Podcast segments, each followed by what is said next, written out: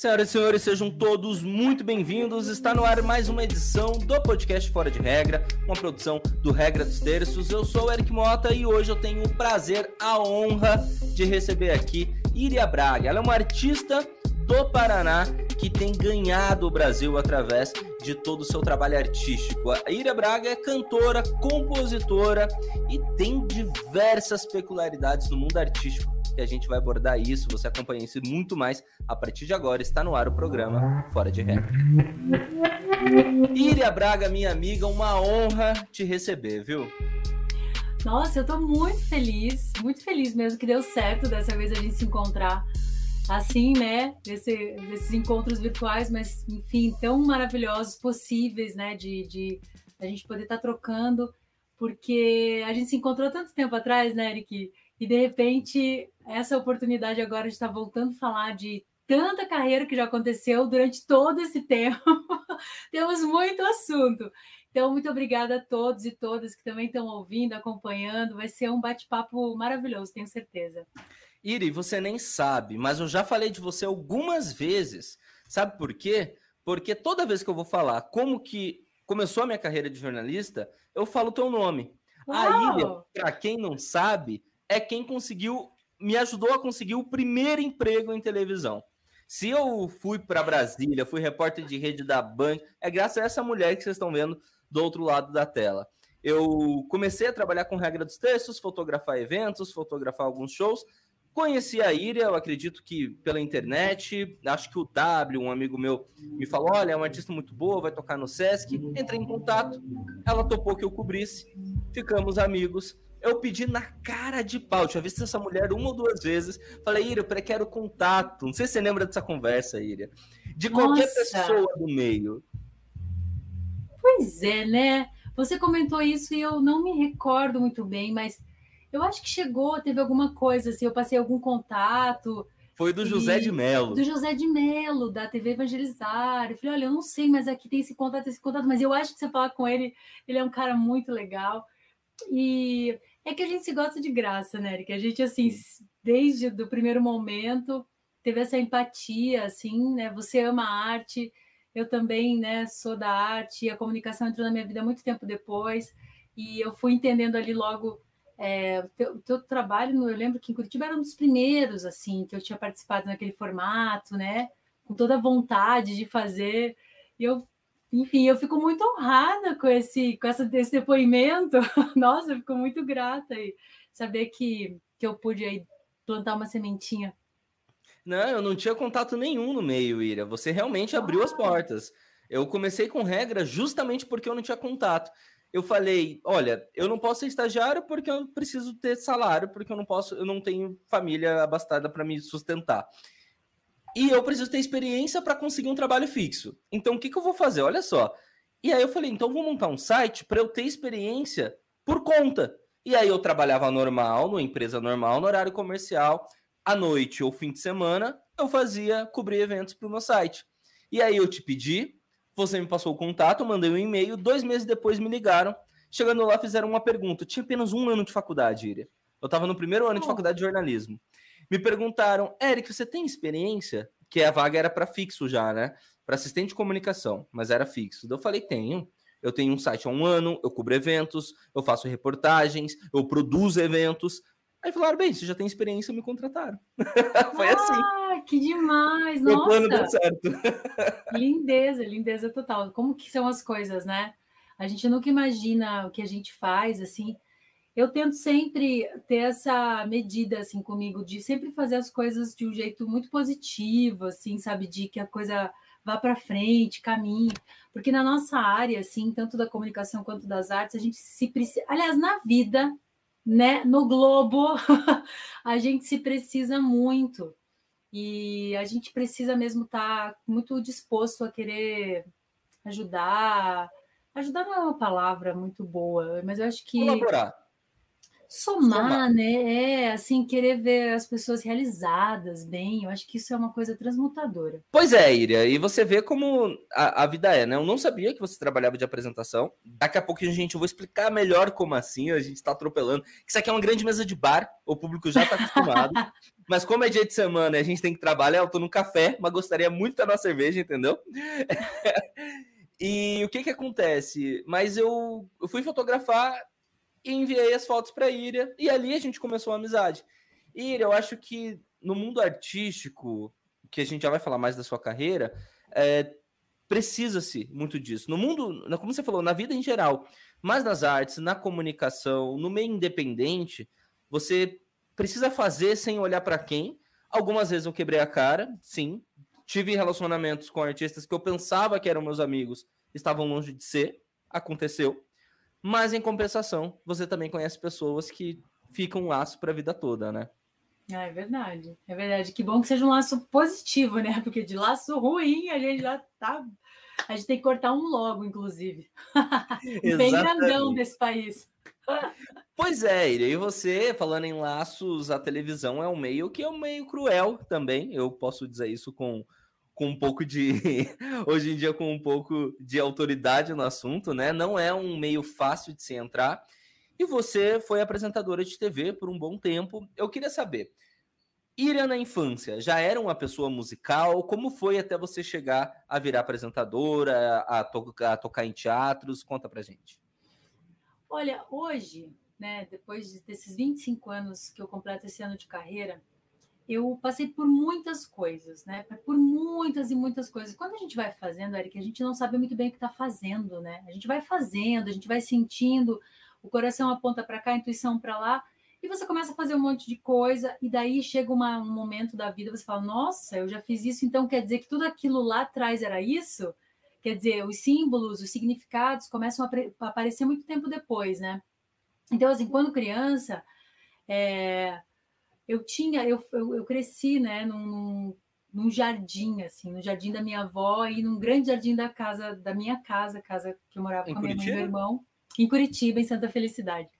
Eu estou Onde... em Santa Felicidade nesse momento. Eu também, eu moro aqui vai ser. Ah, a gente vai ter que se ver. A gente vai ter que se ver pessoalmente.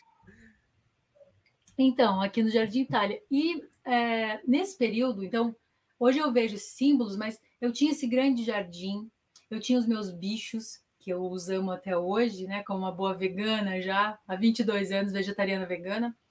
Então, eu tinha o meu experimento sonoro. Dizem que a criança, quando brinca, ela já está se preparando, ela já está criando muitas sinapses, muitos gostos, muitos experimentos que ela leva para a vida toda. Então, eu acredito muito no brincar também como essa formação, né? As nossas, os nossos desejos, nossos sonhos, né? As nossas identidades ali.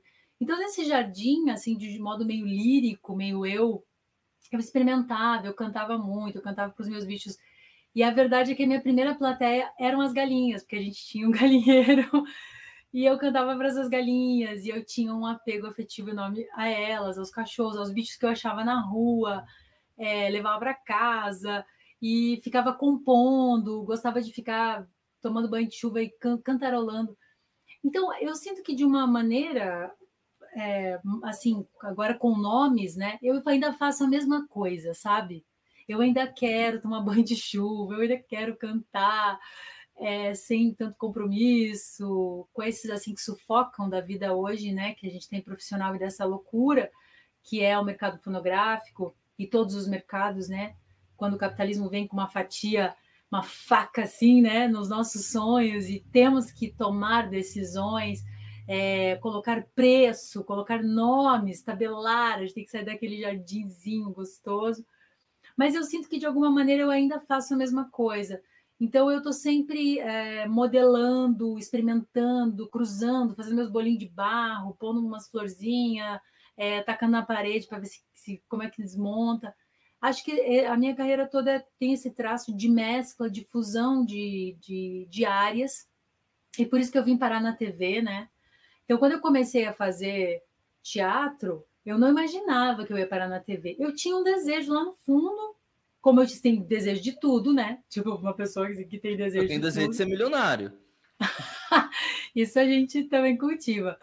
Mas eu digo assim, eu queria fazer música, mas eu queria compor, eu queria tocar, eu queria cantar, eu queria dirigir, eu queria patinar, eu queria. Eu, eu adoro esporte, eu queria viajar, eu queria falar, eu queria conversar, eu queria tudo, né? Então, assim, eu fui experimentando. À medida que as coisas foram chegando para mim, eu fui batalhando muito para tê-las, inclusive porque eu também, assim como você disse, eu venho de uma família muito humilde. A música e a arte na minha vida veio por minha decisão e correria e batalha atrás, né? Então foi um querer muito profundo, sabe? Então é, eu comecei mesmo quando eu decidi a estudar, a minha possibilidade gratuita foi quando eu entrei no Colégio Estadual do Paraná, porque era uma possibilidade que eu tinha é, não tinha, na verdade, possibilidade nenhuma, então vamos para um colégio que tenha, que tenha né, um é, referência, que eu possa estudar, que eu possa me banhar naquela escolinha de arte, que tinha um monte de atividades, até hoje tem cerâmica, violão, piano. Então, assim, e aí Só para quem curso... não sabe, Ira, desculpa, só para quem não é de Curitiba, né? Ah, boa. É, o Colégio Estadual do Paraná é a grande referência aqui de colégio público. Você tem que fazer uma prova, é quase uma é. federal dos colégios uh, públicos, vamos dizer assim, uma federal do ensino médio ali, só para é estadual, mas eu acho que deu para entender a analogia que eu quis fazer. Vai lá. Exatamente. Então, e aí eu vi essa possibilidade e aí me empenhei, né? Porque bem como você disse, tinha que estudar e não sei, acho que hoje eu não sei como é, mas deve ser parecido. E aí eu entrei no curso que então se chamava curso de ator, mas era de artes cênicas. E aí isso mudou a minha vida completamente, porque eu comecei a estudar e eu queria ser atriz, atriz, atriz, assim, até os fios do cabelo.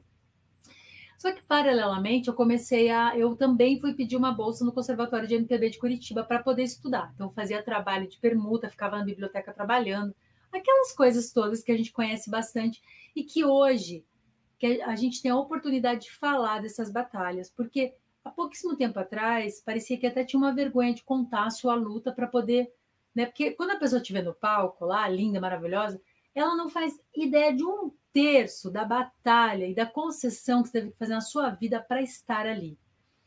Assim, de muita coisa. Então, eu fui lá, pedi bolsa para começar a estudar e pedi há alguns anos, assim, colaborava né, com a biblioteca, com outras coisas, cuidava de oficina, era, enfim, é, cuidava de oficina, assim, era uma estagiária na oficina de música, né, porque a oficina de música aqui em Curitiba que é ligado ao Conservatório e à Fundação Cultural, tinha essas possibilidades de algumas permutas, bolsas em trabalho. Enfim, então eu batalhava mesmo, ralava. E as duas coisas começaram já de arranque juntas, né? O teatro e a música, e eu já fui fundindo. Quantos fazendo... anos você tinha nessa época aí? Tinha 15 para 16. Caramba, e você já é. sabia que você queria ser artista? Ah, eu já, o meu jardim já tinha falado. eu queria, eu queria cantar, eu queria fazer, eu queria misturar, eu queria, sabe, é, me ressignificar. Eu acho que vale dizer também uma coisa muito importante e significativa é que eu comecei cantando, cantando mesmo no meu jardim com a minha avó, minha avó materna, Áurea, que já partiu, mas que é uma pessoa muito importante na minha carreira, na minha vida. Ela cantava na igreja e então eu comecei a cantar na igreja, assim, efetivamente show, sabe? Eu esperava aquele momento da igreja, a igreja evangélica, né? Assim, para, ah, eu quero cantar. Então eu ia lá para cantar. E aí aquilo para mim era um momento. Eu colocava a roupa, minha avó costurava os vestidos, assim, era o momento do dia. Eu esperava o dia inteiro para cantar uma música na igreja. Ah, que maravilhoso. Eu era piquitita, assim, né? E aí, para mim, era uma coisa muito forte. Então, já de, de arranque também, a música teve uma dimensão para mim de religiosidade muito forte, sem, sem espiritualidade, não religião. E uhum. depois eu passei a conhecer muitas outras, enfim, concordo com coisas, não outras.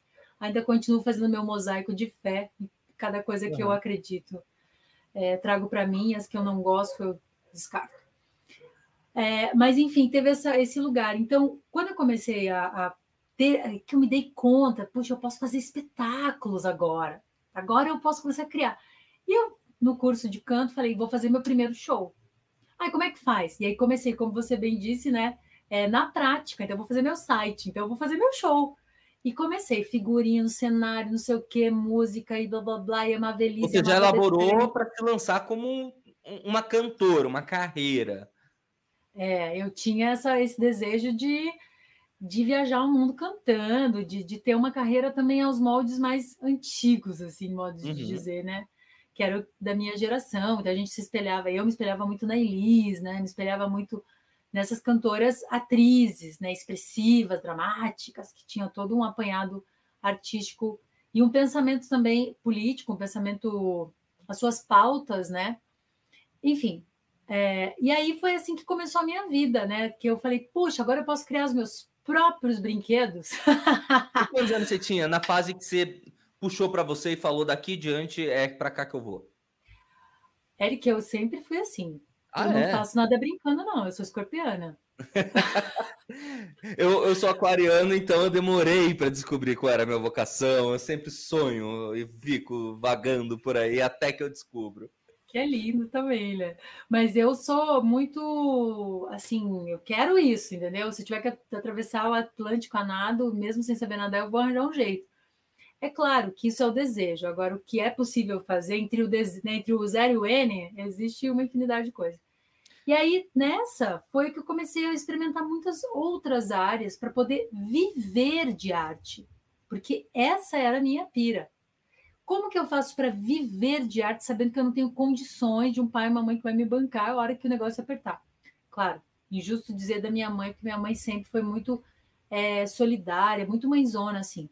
Mas também ela tinha que dar o pão em casa, entendeu? Sim. Não dava para falar, mãe, agora ter esse luxo, né, entre aspas, de ser artista, me ajuda aí com tudo. Não, eu, eu comecei a ser garçonete, eu trabalhava na panificadora, eu permutava.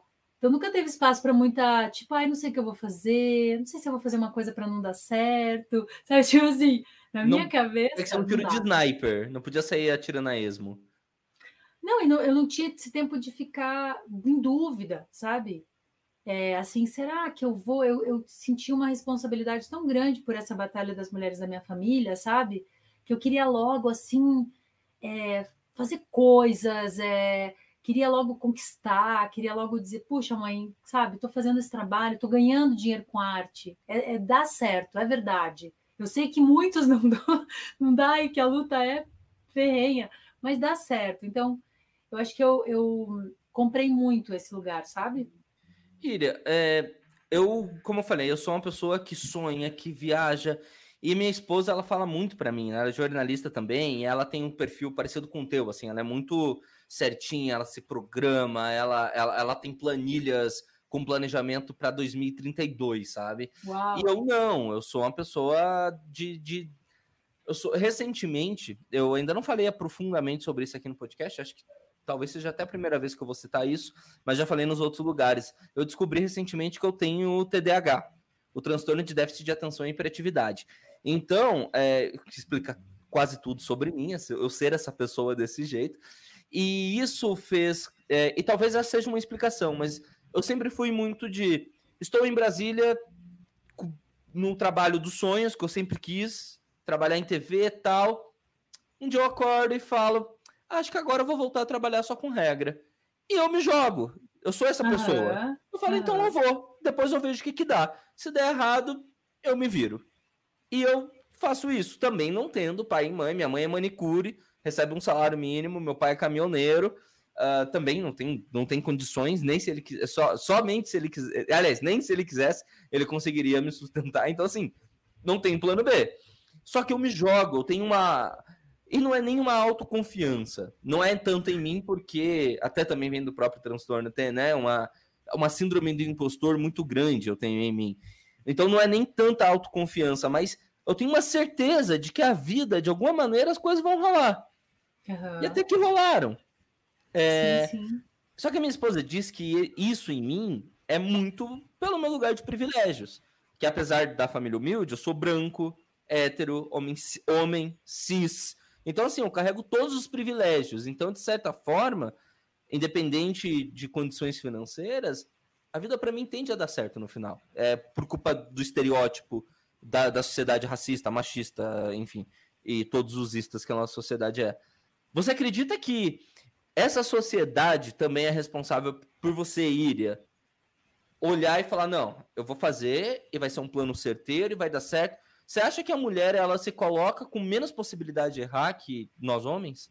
Sim, com certeza, absoluta. com certeza. Eu acho que a cobrança em cima da mulher é bizarra. É assim, num nível inconsciente tão profundo que é muito doloroso. Assim, cada mulher nos seus papéis, né? Que a gente performa vários, assim. Então, eu estava esses dias até falando para minha. Teve um agora um momento bem grande da gente falar da Filha Perdida, né? Filha Perdida, que é esse filme que estava na Netflix, tá? Ainda, e as pessoas começaram a. que é o olhar da mãe, né? Que é essa relação da mãe da filha e tal, dos filhos e tal, e, e do quanto às vezes tem mulheres que não querem ser mãe, né? Então esse assunto é bem grande. Bom, tem todo esse assunto e tem o, o outro que é, cara, tudo, ó, você vai para terapia. Eu, eu sou cria de terapias, eu amo terapias, eu já fiz Hoje várias. eu tenho é, eu acho que todo mundo já devia vir para esse mundo já ganhar uma terapeuta de, de graça, assim, sabe? Um terapeuta para falar: olha, está entrando aqui nesse mundo maluco, você precisa de um aval, você precisa de uma terapia, sei lá, qualquer um. E eu fiz muitas assim. Bom, a primeira coisa que você começa a trabalhar, e foi muito válido durante um tempo, mas depois de um outro tempo eu comecei a perceber que o negócio entortou para um lado que tive que fazer outras terapias para reentortar. Então, assim, freudiano, relação mãe-pai. Daí começa a culpa. Aí você tem uma tendência a tirar o teu pai de vista e primeiro massacrar tua mãe. Sabe, essa, você é convidado, claro, a olhar a sua mãe como uma mulher que tem as suas dores, que é uma, né, que tem a sua história e tal. Mas existe um lugar que a gente precisa, claro, entender primeiro toda essa culpa que a gente coloca na mãe e depois libertar. O problema é que muitas vezes você passa anos da sua vida culpando, culpando, culpando, culpando, culpando, culpando. Nesses dias, depois de pensar muito sobre esse assunto, eu me dei conta. Eu falei, cara, ser mãe não é bolinho. Claro, já sabia que não era bolinho, mas assim, nesse nível do tipo, tudo quer trazer o olhar para o útero, tudo tem que trazer o olhar para as dores que ela sentiu e, tipo, a mãe rejeitou. Parece que ela é uma monstra porque ela rejeitou. Gente, uma pessoa quando nasce, que a mulher sabe que está grávida, que vem para esse mundo, não é natural. É, claro que é natural você sentir muito amor, mas deve ter alguma coisa muito doida que ela pensa: meu Deus, vou pôr uma pessoa nesse mundo doido. Será? Enche de medos. Só que daí você descobre que ela teve esse momento e você fala: Nossa, minha mãe não me quis, meu Deus do céu, oh, que horror, eu fui rejeitado. Quer dizer, você não é levado a entender essa mulher do ponto de vista feminista e feminino da dificuldade, que é tudo isso que você está falando, que é uma mulher, tipo, a minha mãe me teve sem a presença do meu pai, né? Teve ali por um período, mas pouquíssimo curto, e minha mãe foi a mulher, entendeu? Foi como diz o cara, porque teve que assumir essa posição, né? Na constelação familiar, quem conhece Sim. aí sabe quanto a gente tem que fazer os outros papéis ela não teve tanto tempo para viver a vida dela como uma mulher, sabe, tendo os seus prazeres, porque teve que pensar em tudo isso. Então, é um problema ela ter que não querido ter, ter uma filha, não que isso tenha acontecido, minha mãe nunca falou sobre isso. Então, enfim, a gente começa a perceber e desvelar cada vez mais o quanto é pesada essa barra que as mulheres têm que segurar, como mãe, como filha, como mulher, do né, parceiro, companheiro de um cara, como a mulher que está na sociedade, todas as figuras, todas as funções sociais que a gente tem que assumir são muito pesadas. Não tem uma, uma que você possa viver na paz e tranquila. Não tem. Assim, o quê? Fechar a porta da tua casa, ficar em casa assim, em paz, sozinha e olha lá, né? Porque se você estiver sozinha, ainda alguém vai começar a falar na esquina que você tá, que você é isso, que você é aquilo, que você faz isso, te julgando. Isso, se fosse só um julgamento estéreo, assim, não, mas ele acaba se alastrando para a sociedade, vão criando novos preconceitos e novas coisas. Então, com certeza, eu quando comecei, e assim, essa é uma característica da minha família, a mulherada tem esse perfil, sabe? Os homens são mais relaxados, né? Os homens são mais, mais assim, ah, ok, né? Existe uma segurança social indizível que coloca os homens nesse lugar. É, acho muito importante essas conversas para que cada vez mais os homens tenham essa consciência é, e consigam, de fato, não só ceder um espaço para as mulheres, mas entender esse lugar e mudar dentro deles, porque a mudança começa lá dentro, lá dentro, assim, sabe? Mulher como posse, ainda mulher como objeto, mulher como subalterna, toda a história que a gente tem, são muitos anos de história da humanidade para serem transmutadas. Não vai ser do dia para a noite. Às vezes a gente fala assim, ah, eu sou feminista, sou antirracista e tal.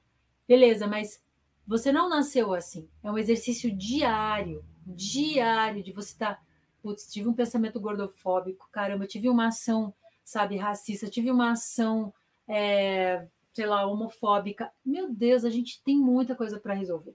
Sim.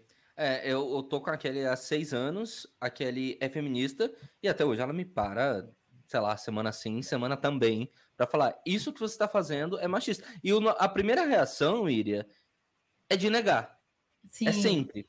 E mesmo eu sabendo que já virou rotina, primeiro eu nego. Não, não, não, não, não, não, você tá misturando as coisas. E vai ali um dia, ou meia hora, dependendo do que for, né? Um dia, uma hora você para e fala, nossa, pior que. Não, é, é, era mesmo, era machismo mesmo. É verdade. Eu tenho um site que a gente defende direitos humanos, né? O Regra. E mesmo eu estando nesse lugar de constante confronto com os meus privilégios, tentando me abrir, de 2019 para 2020, eu estava com meus amigos de infância, uh, da, todos da periferia de Curitiba, ali do, do Itatiaia, Fazendinha, uh, com um amigo meu da Bahia, esse amigo é, é, preto, homossexual, nordestino, que eu morei na Bahia também na adolescência, sou baiano, né, de origem. E depois, beleza, passamos a noite de, de Natal, acho, enfim, brincando tal. No dia seguinte ele me chama e fala: Eric, ontem você fez muitas piadas racistas e homofóbicas. Eu falei: não é possível. Ele falou: é, você fez. Aí ele começou a me enumerar e se ele não me falasse, eu não ia perceber nunca. Então, realmente é um lugar que, é, cara, é, é desconstrução diária e ainda assim a gente vacila. Né? Nossa, muito. E tem um ponto, Iria, como eu me descobri TDAH agora, eu comecei a estudar sobre esse outro, sobre essa outra questão é, do, do, de, de, diferença, né, de neuronormativo para neurodivergente, dos preconceitos. Já é, é, óbvio que me atraiu também a, a, as questões ligadas aos PCDs, as pessoas com deficiência. E eu comecei a perceber que eu tenho ainda muita fala capacitista. Então, assim, eu achei que eu estava me resolvendo de um lado eu olho pro outro, eu me descobrindo uma pessoa que tem um transtorno, percebi que ainda assim eu sou muito capacitista. Então, assim, é difícil. É, é. é uma desconstrução e que a minha esposa fala assim, que tem coisas que às vezes acontece e eu comento, tipo, nossa, eu não consigo imaginar como que eu vou explicar isso pro meu pai, pra minha mãe, pros meus tios. Ela fala, essa geração tá meio perdida, vamos explicar pros nossos sobrinhos. Olha, realmente tem uma questão, né? Porque a gente. São muitas questões, mas você fala bem sobre isso, é isso. A gente é, tem que estar tá disposto a se desconstruir a cada momento. E eu acho que nós, mulheres, também, falo né, do meu lugar aqui, não posso falar por todas, né? Cada um tem uma experiência. Eu também me pego, às vezes, com vários pensamentos e atitudes machistas, comigo mesma, e com as outras mulheres, e com os homens sabe? Já, já vi eu tendo, assim, falando, meu Deus, Iria, você acabou de ter uma atitude extremamente machista com um homem, quer dizer, como assim? Sabe, entende? Então, o machismo é uma doença tão maluca, porque eu acho que é uma, sabe, todos esses, esse conglomerado aí de preconceitos, eles são eles são, umas, são doenças, né? Porque isso invade tua mente, invade teu coração, invade teu corpo, te dá é porque para uma pessoa, por exemplo, chegar, vamos lá, no extremo de matar alguém por causa de um preconceito desse, é uma doença muito profunda, de muitas camadas, né? É como eu vejo. Então a pessoa tem que querer se curar, ela tem que querer, através dessa reflexão, é, descolonizar o corpo, o pensamento. É, que bom que a gente está podendo falar disso assim abertamente, né? Com mais humanidade, se é que humanidade é uma, uma palavra positiva. Mas é isso, eu acho que a gente vai caminhando e vai descobrindo que a gente está no começo de uma grande caminhada, sabe? Às vezes eu tenho a impressão Sim. de que isso aí ó, é lá para frente, lá para frente. E a gente falando dessa caminhada, a gente estava falando agora um pouco mais cedo sobre a sua chegada na televisão, né? Você veio já nesse caminho de arte, voltando aqui, e de repente você estava nesse lugar sendo mulher. Desculpa a pergunta, você se considera uma mulher preta? Sim. Você, como uma mulher preta, chega na televisão para apresentar um programa. A TV Cultura foi a primeira? A, a Educativa foi a primeira TV que você passou? É, a TV, eu, eu, queria falar sobre essa coisa da mulher preta, né? Que é uma tá. coisa que também me, antes de tudo, tem gente que me olha e diz: você não é preta.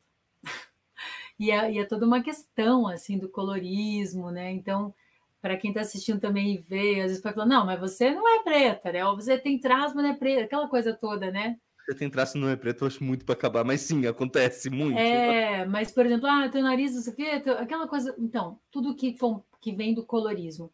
Eu acho que mesmo assim, saber que tem que entender, até falando da TV, isso é uma coisa que me veio por conta da TV, mesmo sendo preta, reconhecendo, né, que eu tenho esse lugar, eu também reconheço que é, esse o colorismo me bota num lugar de muito privilégio em relação uma mulher retinta. E foi por isso eu acredito que muitas coisas que eu vim fazendo na vida, eu entendo também que tem esse lugar.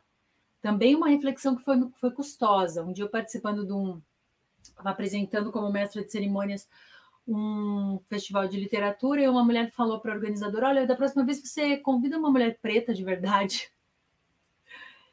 Ela se sentiu muito ofendida. Mas eu entendi. Na hora eu fiquei com raiva. Eu falei, pô, mas não é sobre o meu trabalho também, não é só sobre tudo isso, né? Será que agora até que ponto é o meu trabalho, até que ponto é a minha capacidade, a minha história, a minha luta, até que ponto é eu ser uma mulher retinta, então desvaloriza tudo. Eu fiquei meio assim. Depois eu pensei, não, deixa eu pensar aqui. É óbvio, né? A gente sabe que tem ainda a gente tem alguns valores é, presos, está preso a alguns valores e algumas ideias estéticas que não tem como sair assim. É a gente está tá tentando, né? mas eu ah, porque ela é magra, porque ela é bonita, porque ela é não sei o quê, porque ela, né, o que, que é beleza? Porque Sim. ela está nos moldes. Então, assim, foi uma coisa que durante muito tempo, inclusive, foi difícil para mim assumir esse lugar de falar, ah, sou uma mulher preta, sou uma afro-italiana, né? Criança de, tenho aqui uma grande família italiana. É, minha mãe tem o cabelo liso, meu irmão tem, meus irmãos todos, eu sou a única pessoa que tem o cabelo crespo. Então, sabe, eu não fui uma criança negra eu nasci uma criança branca, né, com o cabelo liso, assim. Se você olha minhas fotos de criança, então isso to, tudo para mim foi um lugar de me questionar e entender que lugar que eu estava ocupando quando eu digo mulher preta, sabe? Sim. É, então, assim, como você falou aí da tua questão, né, com o machismo, eu também fico muitas vezes, às vezes vem os ataques e eu digo, ah, eu entendo, porque essa pessoa já foi muito atacada. É claro, ela não tem esse direito, porque também respeito, a gente precisa querer diálogo e não briga à toa, né? Porque se brigar do mesmo lado não faz sentido nenhum. Brigar estando do mesmo lado não faz sentido nenhum, não vai para lugar nenhum. Mas eu entendo quando ela falou isso, sabe? Eu, eu fiquei assim, foi uma coisa que. Depois vendo tudo. Então, a TV ela entrou na minha vida, claro, eles queriam naquele momento é, uma representante, né, assim, preta aqui, porque a Didi Couto estava, né, ela estava, ela era, ela fazia metrópole, né, então eles também estavam querendo buscar alguém aqui que tivesse muita conexão com o pessoal das artes. E como eu já andei por tudo, né, pelo cinema, pelo teatro, pela música, pelo tudo, assim, eu tinha, né, eu me formei também como professora em música na Belas Artes do Paraná, né, em licenciatura, fiquei um tempo regendo o coro da UFPR, Fundo Juvenil, então, assim, mil coisas. Fazia publicidade pra caramba, fiz muita publicidade, modelei, é, é, fiz muito trabalho de, de, comunicação, empresa fechada, essas coisas todas. Então, como eu te disse, já fiz muita coisa. E aí eu tinha essa ginga, né? De poder comunicar alguma coisa ali com a arte, sem ser uma jornalista, não era jornalista, né? Sabia me comunicar assim, como uma atriz e tal. E aí é, teve um teste, né? Porque é legal falar que teve um teste, porque não foi assim um cargo de comissão, não foi nada disso. E eu fiz um teste com várias pessoas, com vários jornalistas, jornal, né, foram mulheres e tal. E aí eu consegui passar, assim, eu fiquei muito feliz, porque eu jamais imaginei, eu inclusive nem queria fazer o teste, sabe? Falei, ai, que saco, vou lá. Poxa, você tava com a cabeça raspada de um lado, e cabelão do outro. Falei, pô, olha meu, meu, meu modelo aqui. Mas enfim, eu adoro TV, eu adoro vídeo, eu adoro falar, eu adoro me comunicar. Então, assim, foi perfeito e adoro todo o assunto que eu teria que comunicar. Só que eu não tinha o jornalismo, né? Eu nunca tinha escrito uma pauta na minha vida, eu não sabia o que, que significava, sei lá, GC, enfim. Então fui para a prática. E aí, como eu te disse, não tem como dar errado, entendeu? vamos lá. Eu tinha que passar 12 horas na TV, vamos lá, vamos aprender. Ah, como é que faz, o que, que é? E aí eu tive, nossa sorte, assim como você falou, né? Eu tive a sorte de uma pessoa, apesar de ser um ambiente muito hostil, é, de ter algumas pessoas que eram muito maravilhosas, que compensavam toda a hostilidade. E aí me ensinavam a fazer as coisas, a sentar e ficar lá, ó, sofrendo, né, para aprender e ver vídeos, não sei o quê. Então, eu fiz uma faculdade na prática, assim, sabe? Sim. E, e foi muito, muito maravilhoso, porque eu é, tive que, é, assim, trabalhar diante de um dragãozão, assim, né? E me superar a cada dia, e era todo dia. E, e assim, quando eu cheguei, era para apresentar. E aí, no fim das contas, no primeiro dia, nos primeiros meses, é assim: ah, você vai ter que produzir matéria na rua. Eu, ah? Como é que faz? Que botão que aperta, né? Eu, aí eu pensava, bom, eu sou produtora, eu imagino que, sabe aquela coisa assim, tô vendo o carrinho. Se desmontar o carrinho, como é que monta o carrinho de novo? Eu pensava, bom, vamos lá. Então, preciso escrever um texto, tem que ter uma... Enfim, lá comecei e tive muita ajuda das pessoas, enfim, mas eu demorava dez vezes mais do que uma pessoa que sabia. E aí foi se ajustando e tudo mais. Mas, assim, uma coisa de, de, de, de, auto, de superação pessoal, assim, sabe? E, mas foi, foi lindo, porque de, depois de tudo, assim, quando saí da TV, eu já estava como editora-chefe de um, de um programa só meu, assim, então cuidando de todas as coisas do programa, desde a pauta, desde a entrevista, desde decupar, desde não sei o quê, desde trilhar, desde editar, desde pré-editar até o veredito final, assim, produção. Então foi uma experiência muito agregadora para minha visão como musicista, como cantora, né, e como muito mulher bom. preta. Sim. É, você citou uma situação que você me lembrou agora de 2016, quando eu fui fazer uma participar de uma um evento que estava tendo de artes cênicas na Federal do Paraná, me chamaram para apresentar o uma mesa que ia ter de arte e periferia. Eu, como falei, fui criado no Itatiaia, no Fazendinha. Na Bahia, morei quase é, um ano e meio. Eu morei na região metropolitana, da região metropolitana, que era o bairro Jardim Limoeiro, em Camaçari, quem quiser pesquisar. Depois morei na Fazenda Grande do Retiro, que é favela. Então eu sempre fui de periferia. E me chamaram para apresentar isso. Eu falei, beleza, vamos embora. Apresentei, foi mó legal. Terminou no dia seguinte. A produtora que me chamou era minha amiga, Shelly Lee, o nome dela, um abraço, Shell. Ela me perguntou, Eric, você. É, eu perguntei, e aí, como é que foi? Ela falou, Eric, gostei, foi muito legal, todo mundo gostou, mas eles fizeram uma ponderação que eu vou te contar, porque ela era minha amiga, né? Falaram que. Por que, que a gente não chamou realmente alguém de periferia? E aquilo no dia me deixou muito puto. Essa foi a palavra. Fiquei puto, fiquei muito bravo. Falei, como assim? Eu passei tudo que eu passei na minha vida. E eu ainda, ainda morava na, no Fazendinha nessa época. Uhum. Como assim? Alguém de periferia? Eu moro num, num, num prédio feito pela Coab. É, periferia total. Qualquer um entra. Você bate no portão, ele abre até hoje lá. É, agora o Fazendinha tá bem melhor, inclusive. Hoje em dia uhum. ficou, o Fazendinha evolu, é, é, evoluiu economicamente. Mas enfim, é, cansei de ver gente morta na esquina da minha casa para essa hora. Só que passando os anos, eu comecei a entender isso que você entendeu lá atrás. Mas demorou, uhum. viu? Não foi de uma hora para outra, não. Foram alguns anos, uns dois, três anos, para eu olhar e falar: não, pera, é que realmente eu não, talvez eu não era a melhor pessoa para representar a periferia, mesmo sendo da periferia, porque eu não era a cara da periferia é, a cara que a gente vê quando vai na periferia. É, eu não sei se é só isso, né? Desculpa te cortar, mas porque também tem isso, sabe? Eu acho que é. Eu acho muito difícil fechar essa matemática. Eu acho que não tem, não tem como fechar. Uma resposta, né? É, eu acho que a gente já sabe que os, os números do IBGE tá aí. Quem mais morre são pessoas pretas. Quem mais tem é, não tem acesso a grana. Vamos falar de grana, né? É, que tem mais boicote da sociedade, que está mais, enfim, escravizada ainda pelo sistema, Sim. é o povo preto, né? São as mulheres, são, enfim.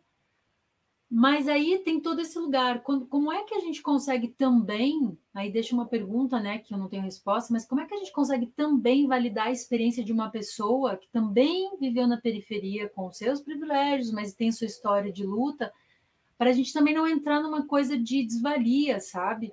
Mas eu acho que é uma verdade é, assim, a, a favela é um lugar que foi basicamente, historicamente, historicamente para os pretos. Sim. Então talvez seja, né? Então talvez seja um lugar que ao mesmo tempo também não é dos pretos, porque eles não mandam em nada. A gente vê que vê como que como funciona, né? Se fosse ainda um projeto quilombola real, ainda, né, de fortalecimento ali, mas não, né? Não tem dono. Ou melhor, tem dono, né? No Rio de Janeiro a gente vê bem quem, quem é, né? A milícia é dona, assim. Aqui também, Paraná, a gente sabe muito bem como funcionam as coisas. Mas, enfim, é... eu também não tenho tanto domínio para falar sobre favela. Ah, ou sobre esses né? lugares de periferia, né? Estamos falando de favela. Mas, é, com certeza, eu acho que existe uma pluralidade nas, em todos os em todos os lugares que, que tem pessoas morando e habitando e se apropriando do lugar. Então, é, a gente vai ter que ter essa conversa, a gente está tendo devagar daqui para frente, é, sobre, sobre essas questões do colorismo, sobre essas questões que você levanta, sobre sou de periferia, mas não sou preto, como que eu me coloco, como também que a minha fala é, tem que ser ouvida, porque a gente está falando de, de respeitar as falas das pessoas. Cada um tem uma história. A gente sabe que a família feliz não existe, que não é porque você é branco, que você também não sofreu e tem as suas questões, né? Você está falando aí de uma questão do déficit de atenção que é uma coisa bastante séria, né? É... mas é claro, sem perder de vista que o mundo é machista e é patriarcal, enfim. É isso. A matemática não fecha, sabe? A gente vai ter muito caminho ainda, sabe, para frente. É, e graças à falta de estrutura mesmo, eu não fui diagnosticado cedo, fui diagnosticado há quatro meses, cinco meses. É, mas, mas eu reconheço, obviamente, que eu sofri muito menos do que muitos dos meus amigos de infância. Claro. É, justamente. É, é uma matemática. É, é, é, é, muito difícil. É muito difícil. Ao Olha, a minha que... avó. Mas hoje minha... eu entendo aquela galera. Só, só, só para falar isso, hoje eu entendo o que aquela galera queria dizer, mas demorou para eu entender. Porque eu falava isso que você falou, eu tive minhas dores, tal, tal, tal. Mas hoje eu sei que provavelmente eu só consegui. É, é, é que é isso, quando vão dar destaque para alguém da periferia, muitas vezes escolhem a pessoa que tem a cara, a cara da classe média. Aí eu acho que foi claro. essa crítica que eles fizeram. É, eu entendo de não desvalorizar o que eu passei, mas eu também entendo que eu passei é um décimo do que meus amigos passam. É. Enfim, é, é uma matemática é difícil. Isso. Mas o que você fala da tua avó?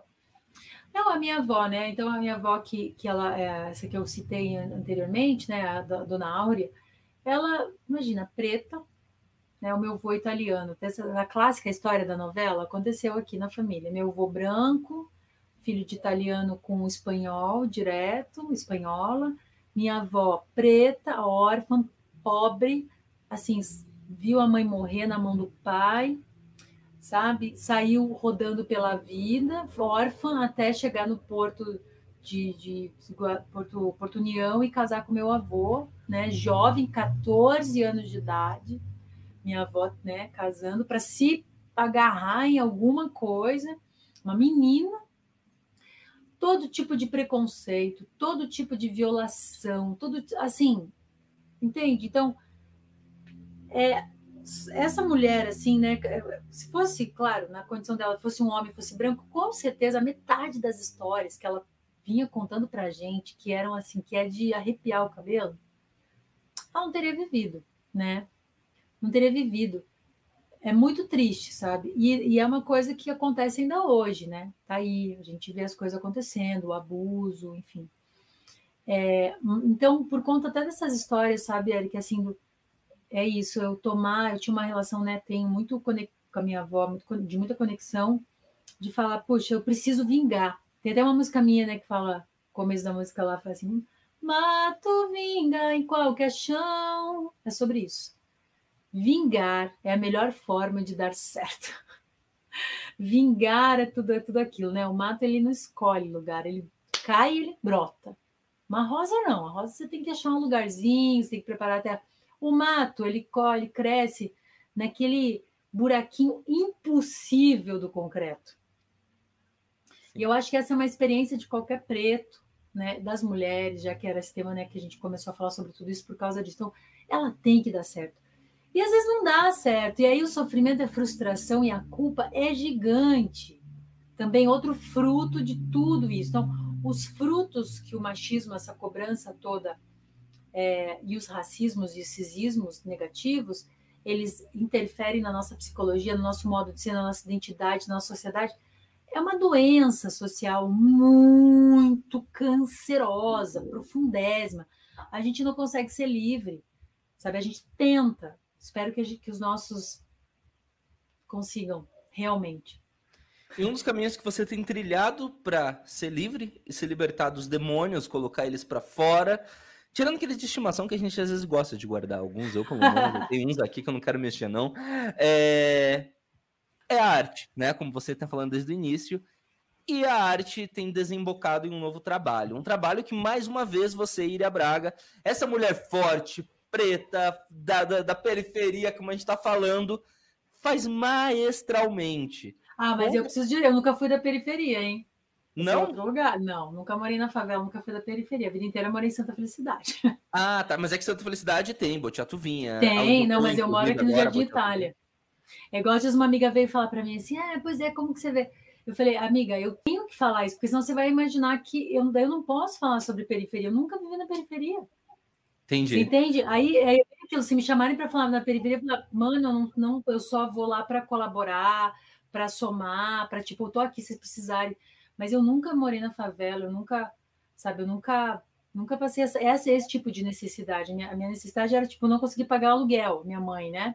Não uhum. ter comida suficiente para luxos assim, né? Mas a minha mãe sempre trabalhou para caramba. A gente sempre teve uma horta bem arregada, assim, sabe, regada de coisas maravilhosas. Então, minha avó fazia É, só se você ter tido um terreno já é uma grande diferença.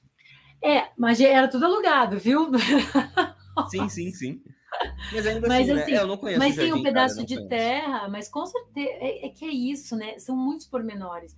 É, agora, no ano que passou, eu consegui pela primeira vez comprar um terreno na minha vida e eu entendi a força que te dá você ter um cantinho para você. A vida inteira trabalhando para conseguir.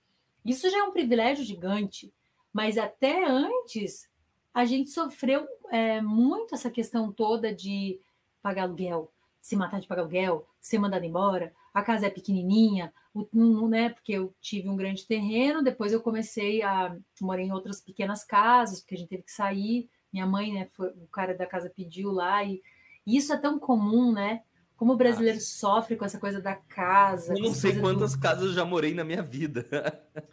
Esse é um assunto, assim, também enorme. E aí, é, eu falei, cara, é muito duro você conseguir um espaço. Por isso que eu sou MST. tipo, você sabe, tipo, cara, você sofrer a tua vida inteira para você ter um pedacinho de chão para você morar, para você plantar. Então a minha avó tinha essa, essa coisa de a gente tinha muita verdura, fruta e tudo que era. Isso também me motivou muito a ser vegana. Uhum. É, então a gente plantava e a minha avó tinha umas coisas assim, uns conselhos sábios. Ela dizia: Olha, você pode comer a fruta, mas não estraga o pé. Isso para mim era fortíssimo, né? Porque era isso, eu tenho que preservar, eu tenho que cuidar. Então, cuida dos teus bichos, cuida não sei do que, tem que. Então, a gente se alimentava muito do jardim, sabe? Dava uma puta diferença na, no, no, no mercado. Mas sim. não era fácil, hein? Minha mãe trabalhava igual uma louca, coitadinha. Ah, sim, sim, sim, mas eu te entendo. Mas o furo desse trabalho foi você, que batalhou muito na vida, lançou, está lançando mais um disco.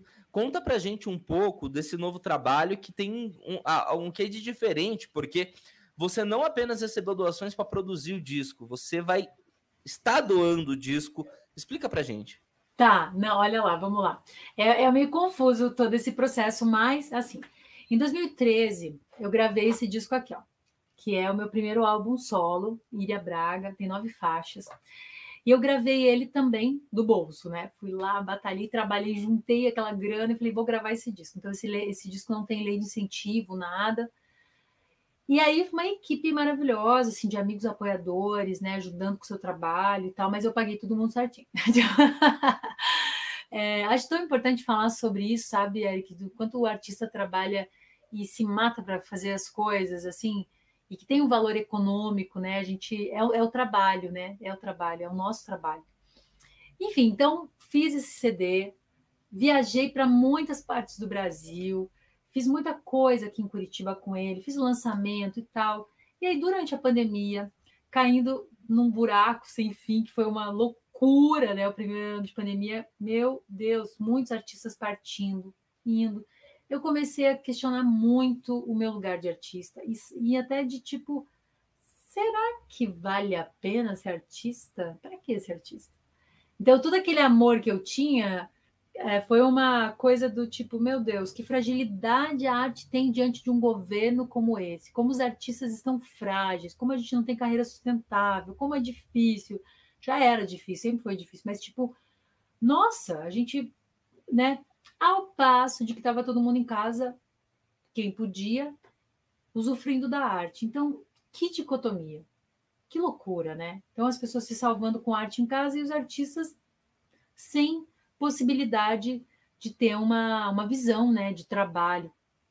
Tá, a gente sofreu muito vendo as pessoas que têm mais visibilidade e as que não têm visibilidade, né? Que é a grande maioria dos, dos artistas de música, teatro, cinema, artes plásticas, artes visuais. Meu Deus, uma loucura, assim, uma insanidade total. Amigos morrendo, né? Amigos precisando de comida. Aí eu falei, que fragilidade é essa da arte no Brasil, gente? Não é possível um país tão cultural, tão musical, tão artístico, a gente vivendo isso.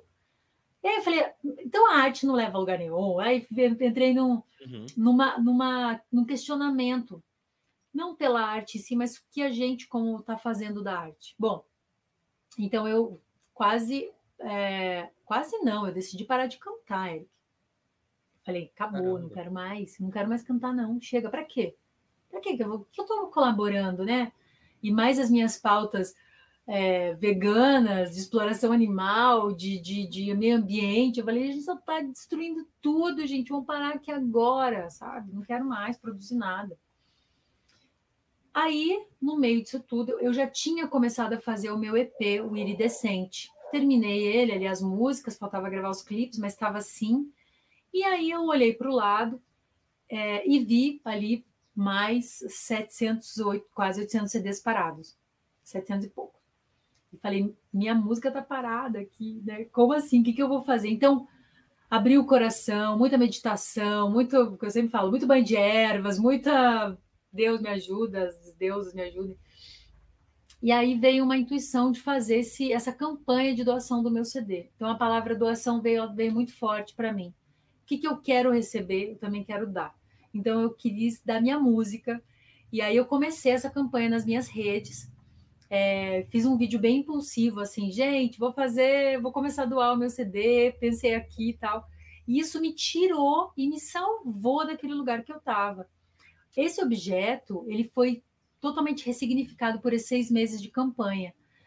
Então, assim, mil coisas aconteceram, sabe? Do tipo, esse CD foi para vários países: Portugal, Austrália, Polônia, é, nossa, para muita Argentina, várias cidades do Brasil, 680 cópias, então até o momento doadas, imagina, bastante Caramba. coisa.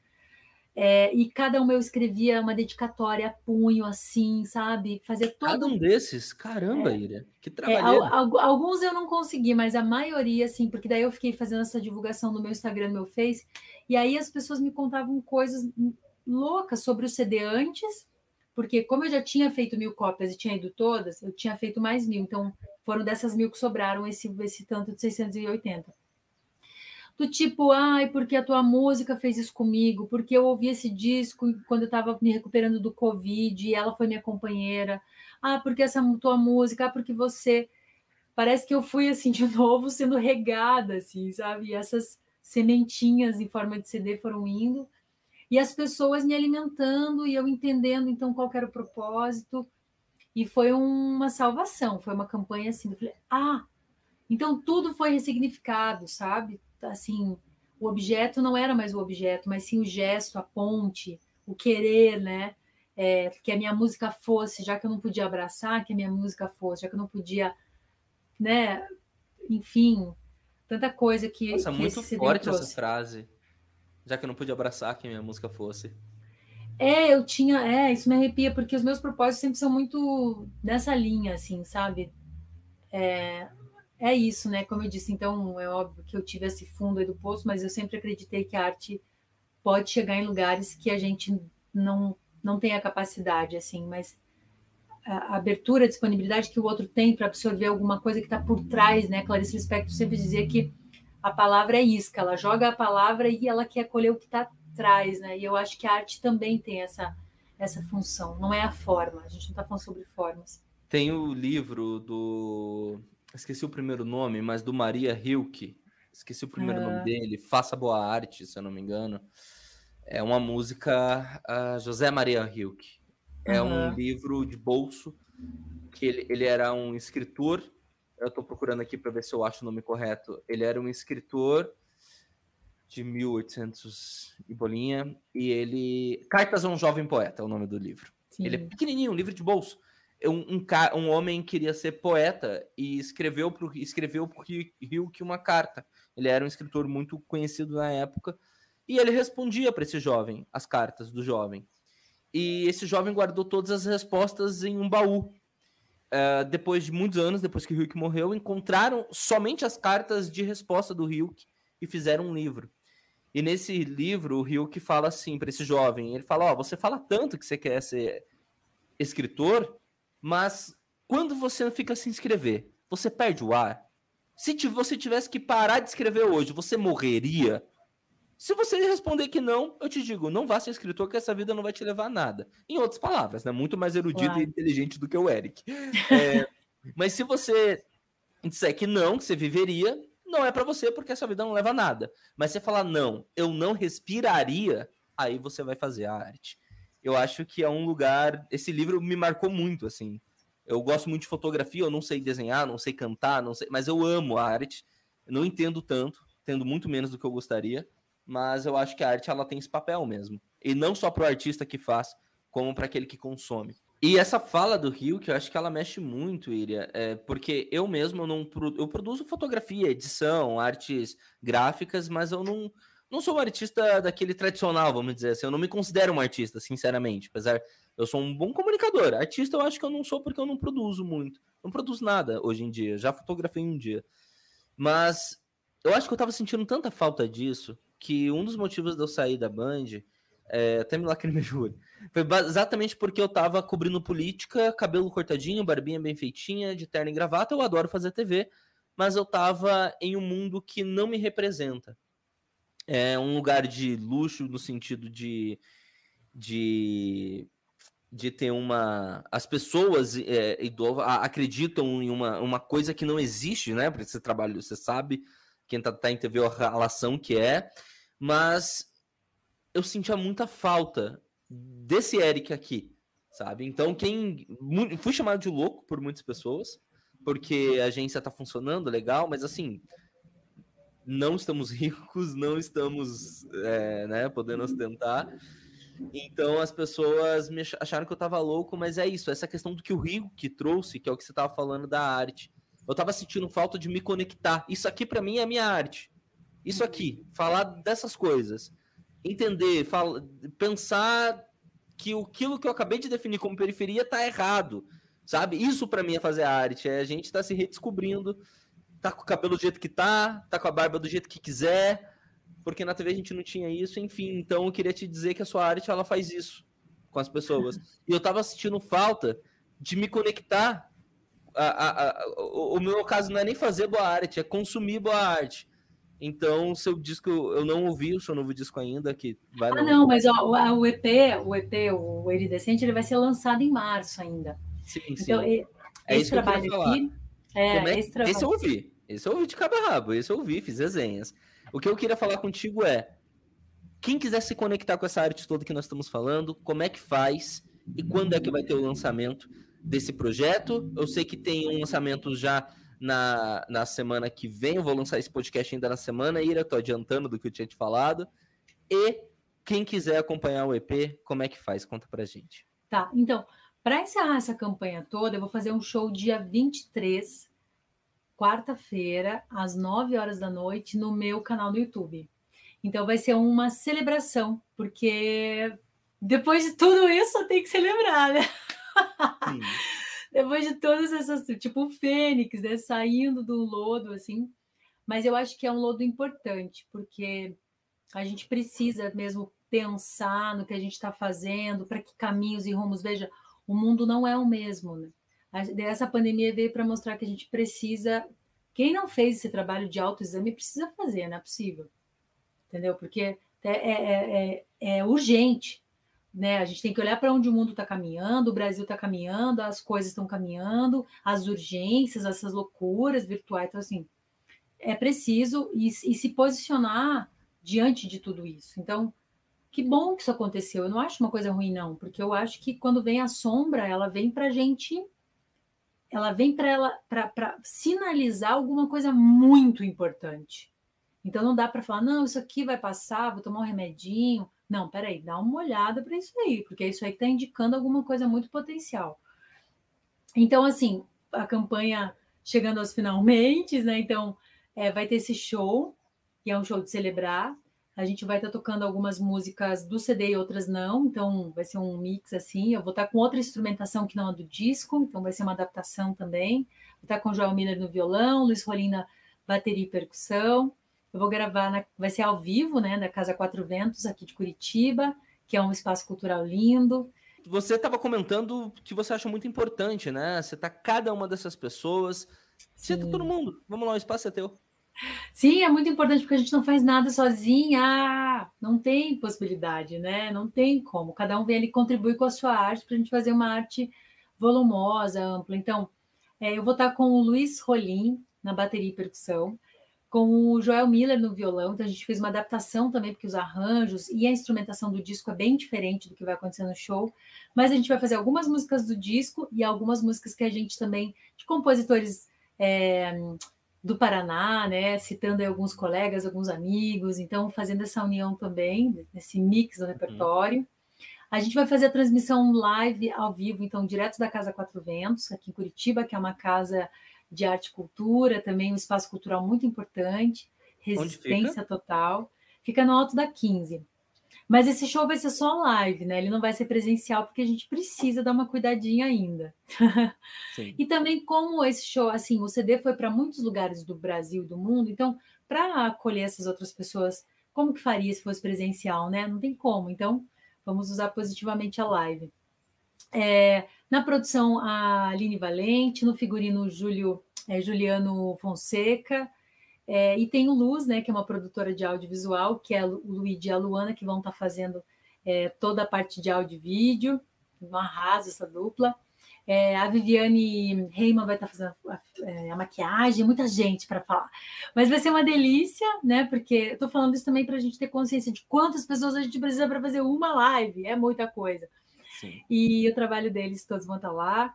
Então, assim, na quarta-feira, às 9 horas, vai ter esse show lindão. E aí, entregue para o universo, vai ter no dia 14 de março o lançamento do novo EP.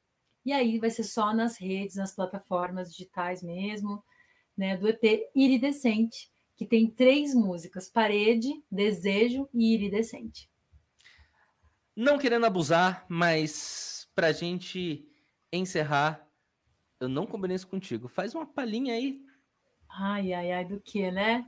Eu vou cantar um pedacinho de iridescente, então só para vocês ficarem com gostinho. Tá e me sigam nas redes, tô lá no Instagram, naquelas, todos, todo aquele negócio lá. Todos Iria Braga. É, todo Iria Braga, me encontre por lá. Vai ser muito bom se né, a gente puder acompanhar e dar um segmento para de tudo isso que eu estou falando aqui também, entender como que é na prática, ver. A gente fica muito feliz também quando chega mais gente para engrossar o caldo. Sim, então, iridescente é uma composição minha do Carlito. Parede é só do Carlito e Desejo é só minha. E eu chamei ele para gravar uma juntos. Então a gente fez a, ter, a terceira, um duo aí de compositores. Que é assim. Ser, ser o que quiser, ser o que se é, a ponto de chegar, a ponto de se olhar o que se é, se permitir voar, sem pressa, sem lugar. Ter é mais que possuir, Chega, né? Pô, já... Ah, eu achei ótimo. Por mim, eu ficava aqui a noite toda. Pessoal, sigam a Ilha Braga nas redes sociais. Participem, portanto, dessa transmissão. Comentem. Uh, não sei se vai estar liberado o superchat. Se tiver, ali, doem, participem. Vai porque tá. vale a pena. O Pix vai estar lá na, na tela para a gente receber as doações com o maior amor do mundo. Para, inclusive, é, é, sustentabilizar essa ideia, porque o projeto também é tudo independente, né? E então é sempre bem-vindo esse abraço e carinho aí. Perfeito. Sigam Eira Braga nas redes sociais, no Instagram e Facebook, jornalista Eric Mota, Twitter, Eric Mota TV, e a gente se vê na semana que vem. Obrigado a todo mundo. Obrigado, Ira. Um beijo no seu coração. Até mais. Eric, muito obrigada. Obrigada a todos e todas, viu? Até já.